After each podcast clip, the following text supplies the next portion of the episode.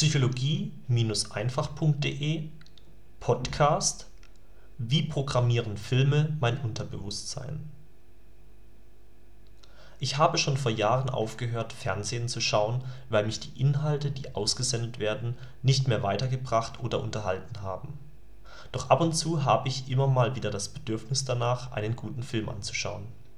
Deswegen habe ich mir neulich den vielversprechenden deutschen Film Fuck you Goethe angesehen der in meinem persönlichen Umkreis immer wieder als echt gut angepriesen wurde. Also habe ich mir gesagt, ja warum denn eigentlich nicht und habe ihn mir ausgeliehen und angeschaut. Und na ja, wie soll ich sagen, ich war etwas enttäuscht. Nicht nur enttäuscht, sondern eigentlich sogar schockiert. Denn in diesem Film wird das Unterbewusstsein des Zuschauers mit den schlimmsten Mindviren überhaupt bombardiert, die es gibt einen Mindvirus kannst du dir vorstellen wie ein kleines Computerprogramm, das sich unbemerkt in deinem Kopf festsetzt und dann von dort an einen Teil deines täglichen Denkens und Handelns bestimmt, ohne dass du es merkst. Ein Beispiel direkt aus dem Film. Der Hauptdarsteller Elias Mbarek spielt den typischen Bad Boy vom Knast, der raucht und säuft und als Lehrer von seiner Schule als „ der coolste Lehrer überhaupt “gewählt wird Dein Gehirn besteht aus Abermillionen von Assoziationen, also gedanklichen Verknüpfungen, und mit diesem Beispiel wird in deinem Unterbewusstsein die Verknüpfung angelegt oder, wenn sie schon durch andere Einflüsse besteht, gefestigt: Rauchen plus Saufen ist gleich cool. Man bedenke dabei, dass der Film eine FSK von 12 Jahren hat und damit auch Zwölfjährige die Möglichkeit haben, den Film zu sehen Glaubst du wirklich, dass ein oder eine Zwölfjährige jetzt bewusst für sich entscheiden kann, dass diese Gleichung vielleicht nicht ganz der Realität entsprechen könnte? Wer hat denn überhaupt ein Interesse daran, dass die Gleichung Rauchen plus Saufen gleich cool sein sollte? Sind es die Menschen, die ins Kino gehen? Oder sind es die Unternehmen, die Zigaretten und Alkohol als Produkte anbieten und mit deren Verkauf Geld verdienen und woher bekommen Filmproduzenten überhaupt das nötige Kleingeld, um einen Film zu drehen? Doch nicht etwa durch die Werbeeinnahmen von solchen Unternehmen. Nein, bestimmt nicht. Das kann doch nicht sein. Du merkst, ich werde hier ein wenig sarkastisch, aber wenn du einmal folgende Gleichung verstanden hast, dann wird dir so einiges klar, wie unsere Welt funktioniert.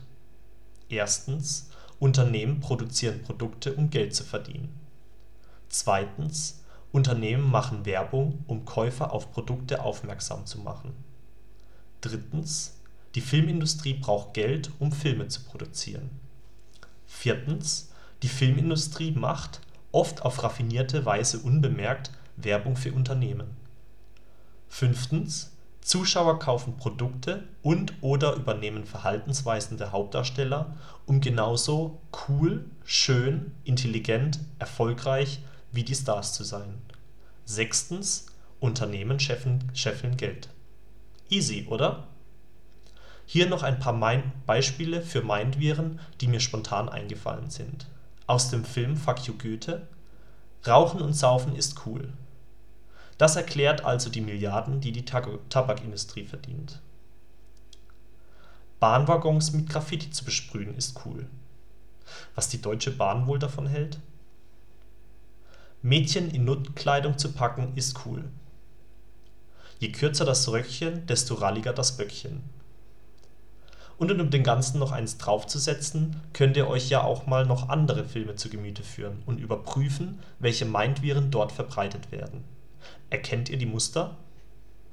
Aus dem Film Titanic zum Beispiel. Reich sein ist schlecht, arm sein ist cool.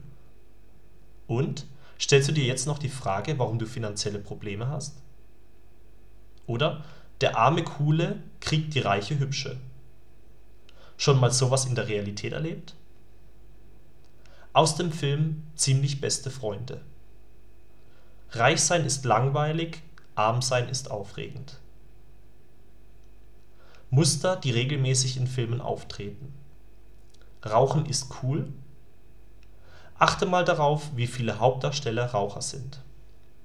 Und wenn du Probleme hast, dann trinke Alkohol. Und jetzt die große Preisfrage: Löst Alkohol tatsächlich deine Probleme? Fallen dir weitere Beispiele ein, wie in Filmen dein Unterbewusstsein programmiert wird, dann freue ich mich auf ein Filmbeispiel mit zugehörigen Denkmustern im Kommentarbereich. PS, nur um noch eine Sache klarzustellen: Meine Intention besteht mit diesem Artikel nicht darin, dich davon zu überzeugen, komplett auf Filme zu verzichten, sondern diese mit noch wacheren Augen anzusehen als sonst. So kannst du selbst und bewusst entscheiden, welche Meinetviren du für dich als ok ansiehst und akzeptierst und welche du mit deinem Verstand ignorieren und abwehren möchtest. Viel Spaß beim Anschauen deines nächsten Films. Dein Aljoscha